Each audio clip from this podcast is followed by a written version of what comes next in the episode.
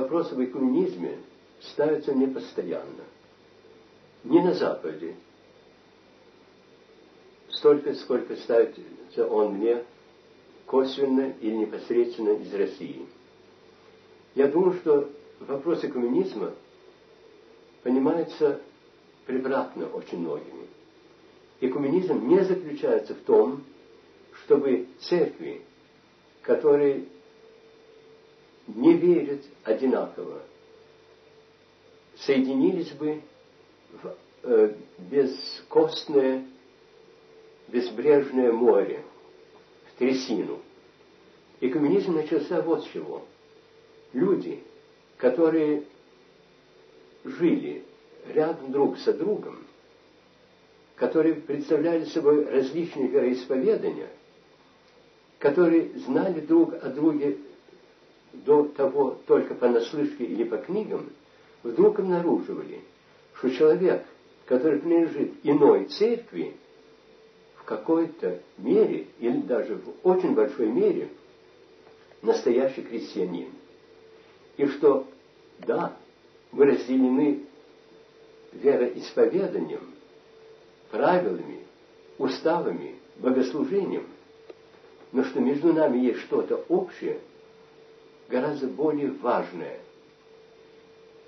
Я очень резко был воспитан в православии с момента, когда я стал верующим. Я помню, что когда я впервые попал в Англию, много лет тому назад, мне был поставлен вопрос о том, что я думаю о католичестве. Я ответил, можно быть или, право, или веру, или, простите, можно быть или христианином, или католиком. И мне представлялось, что нет никакого выбора, что ты, если ты хочешь быть христианином, то ты должен быть православным. А с другой стороны, мне опыт до этого еще доказывал обратное.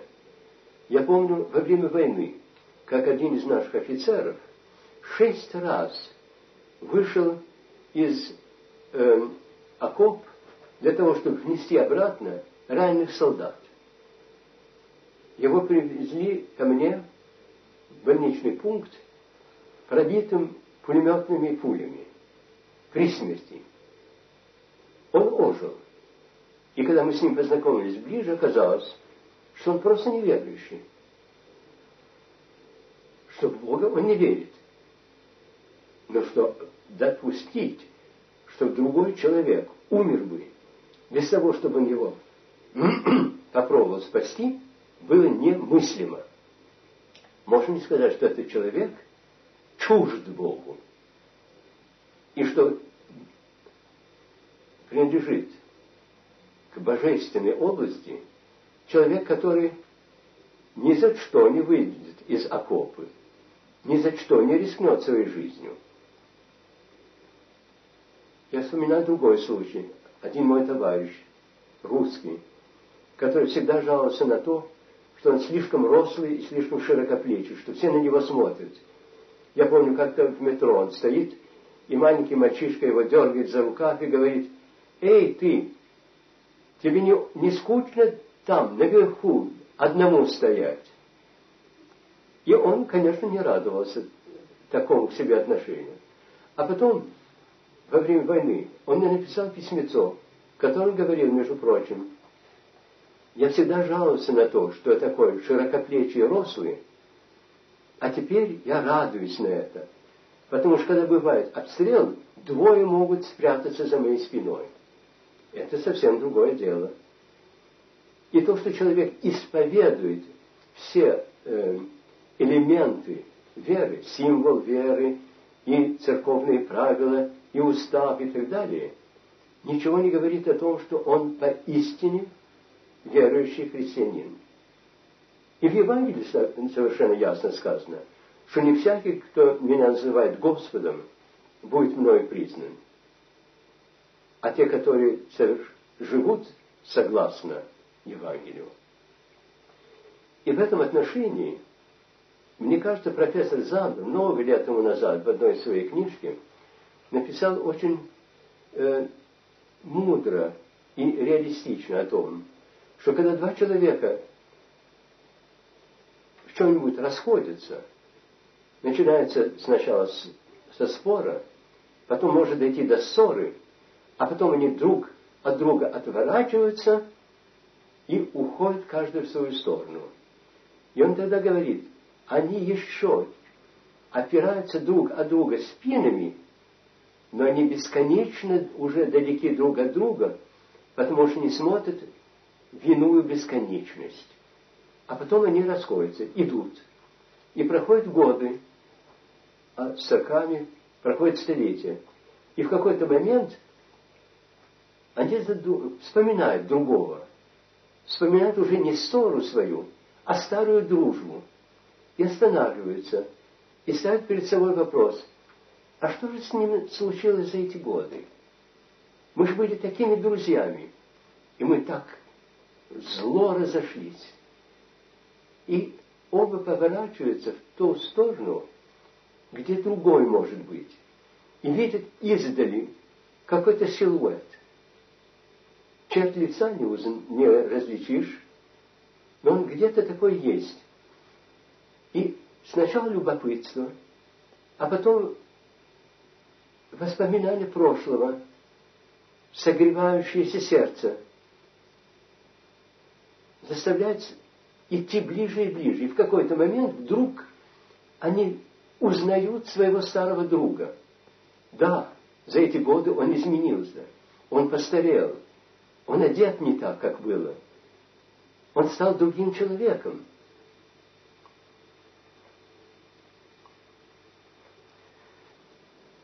И, и человек ставит себе вопрос, что же между нами общего? Не то, что нас разделило, а что осталось от старой любви, от дружбы, от общих убеждений. И они начинают приближаться, и начинается разговор. И при этом разговор не о том, что нас разделяет, а разговор о том, кто ты, во что ты веришь, какая цель твоей жизни, в чем ты видишь смысл самой жизни. И оказывается, что очень много общего. И не только между, в экуменическом порядке, между верующими различных вероисповеданий, но вообще между людьми самого разного рода. Мне вспоминается разговор, который у меня был в России, с молодым, нет, не с таким молодым, с моим сверстником, э, безбожником. Мы с ним говорили о вере и о, о безверии, и, наконец, он мне говорит, ну, а что у меня общего с Богом? Я ему говорю, а вы во что-нибудь верите? Да, говорит, я верю в человека. Я ему говорю, общего у вас с Богом ваша вера в человека. Потому что Бог в человека верит. Он верил в человека, который, когда он его создавал. Он верил в человека, когда он его не уничтожил за измену. Он верит в человека, настолько, что сам он стал человеком и умер за человека. У вас общая вера с Богом есть. И я думаю, что если уж до этого можно дойти, то можно и поставить вопрос о том, что что основное в твоей вере? Христос, любовь, готовность свою жизнь отдать за других, это мы в течение войны видели и не раз. И в течение партизанской жизни видели и не раз. Как человек, который во многом с нами расходился в убеждениях, свою жизнь отдавал для того, чтобы спасти другого, с которым у него общего ничего не было. И вот когда мы впервые стали членами Всемирного Совета Церквей, я был одним из участников русской делегации. И я помню, как за нас говорил на этом первом собрании, когда нас принимали как членов движения, владыка Иоанн Вендланд. Он встал и сказал, что мы благодарны за то, что нас принимают как братья, потому что мы Христовы. И что мы не приносим вам чуждую вам веру. Мы приносим вам неизмененную веру первых столетий. Примите от нас это свидетельство и принесите те плоды, которые мы не сумели принести.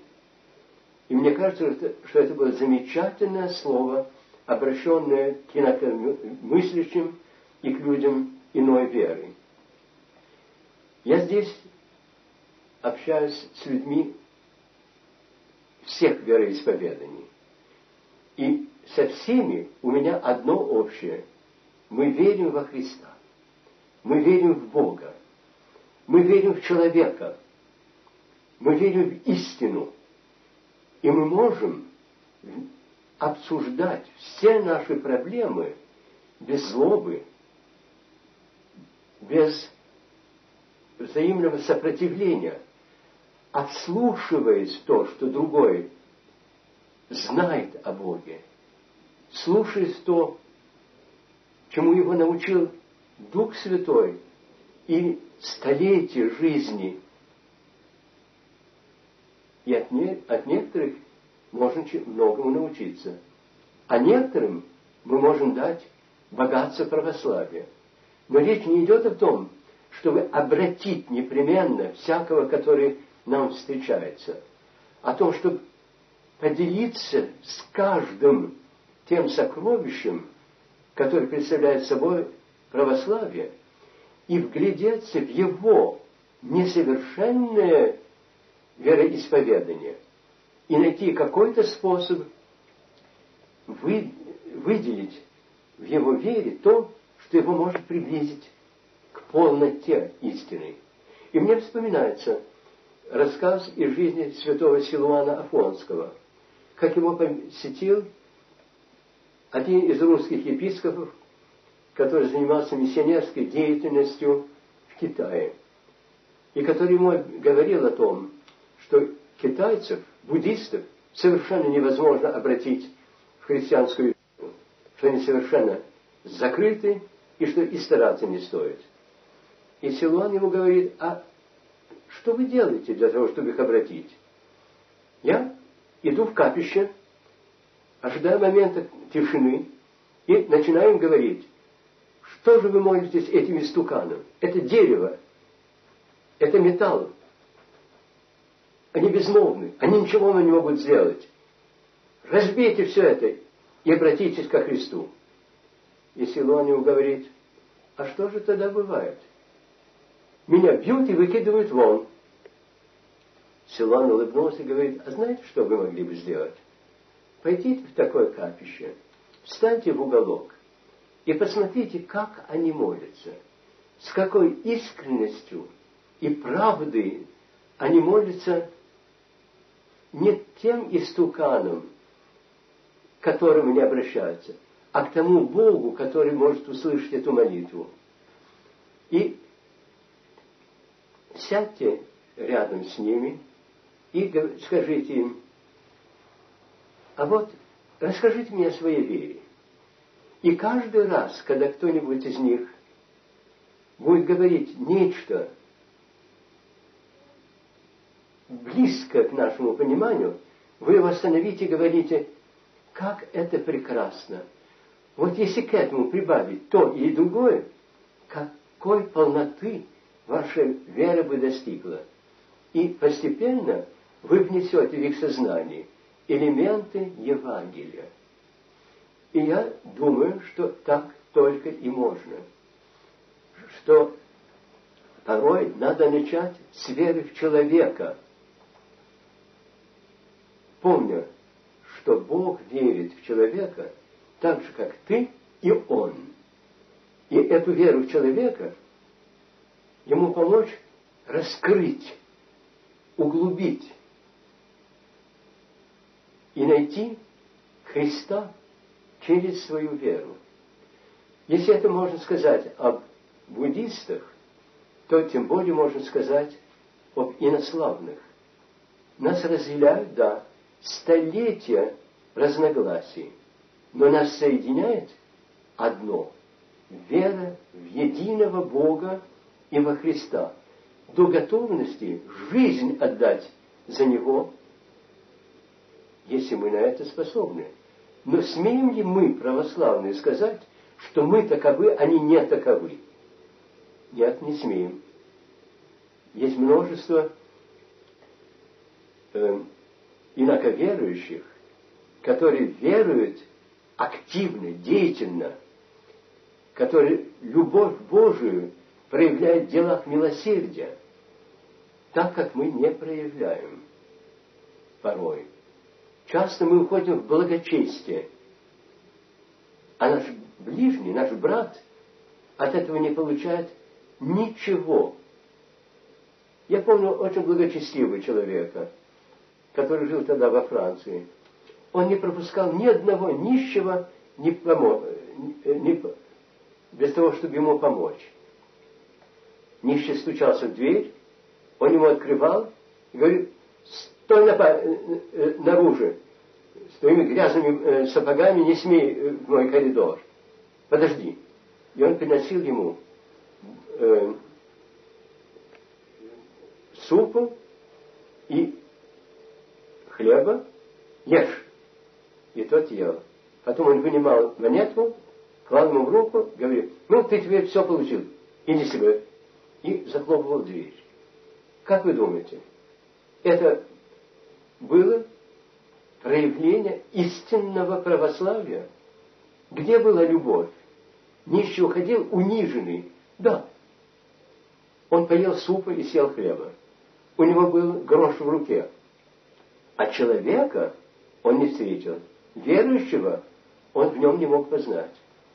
А у меня есть другой пример, который меня очень поражает. Он, это пример из православной жизни. Я когда во время немецкой оккупации, я одно время преподавал в русской гимназии, когда был участником сопротивления французского. И там преподавал человек, который когда-то был моим э, начальником, когда я был в юношеской организации. Он был человек строгий, суровый, прошедший Первую мировую войну, революцию, иммиграцию, дикую, неописуемую бедность. И как-то я вижу, то есть не я один, а мы все видим, идя э, в гимназию, как он идет перед нами, и вдруг остановился перед нищим, который сидел э, при дороге. Он снял шапку, что-то ему объяснил, ничего ему не дал, а нищий вскочил на ноги и обнял его. И Леонид Александрович пошел дальше. Когда он пришел в гимназию, его дети отступили. Кто это человек? Он ваш родственник? Или он друг? Или приятель? Вы его хорошо знаете? Как это так? Вы сняли шапку перед нищим, а он вас поцеловал. И они из него вымучили ответ о том, что он шел с другого края Парижа пешком, потому что у него не было денег на метро. Он увидел этого нищего, и он подумал, если я пройду мимо него, не отозвавшись никак, он подумает, вот еще сытый, который мимо меня проходит, и которому дела нет до того, жив я или сдохну с голоду. И он остановился. И для того, чтобы ему показать, что он на равных началах, человек с человеком говорит, он шапку снял. Ему объяснил, я тебе ничего дать не могу, у меня ничего нет. Я это, с этим нищим э, потом разговаривал. И он мне говорит, я никогда ни от кого столько не получил, как от этого человека, который во мне признал человека, снял передо мной шапку и со мной заговорил. Вот а таких примеров не только среди православных, Среди инославных очень много. И поэтому экуменическое движение заключается в том, чтобы обеспечить встречу. Встречу не на бумаге, встречу неформальную, встречу не о том, что нас разделяет или соединяет, а живых людей, которые являются воплощением своей веры во Христа и в церковь, и которые с нами могут поделиться тем, чему их научила за столетия эта вера, и с кем мы можем поделиться тем, чему нас поучила наша вера, и трагедия русской истории, и трагедия русской иммиграции. Я думаю, что в этом отношении экуменизм заключается не в том, чтобы сглаживать границы, а в том, чтобы так сблизиться с человеком, чтобы ему можно было все сказать во всей правде и резкости, но не обижая, не унижая, не оскорбляя, а делясь с ним с болью в душе, с нашей болью о том, что мы разделены, а вместе с этим верим во Христа и хотим быть Его учениками, а не чьими другими –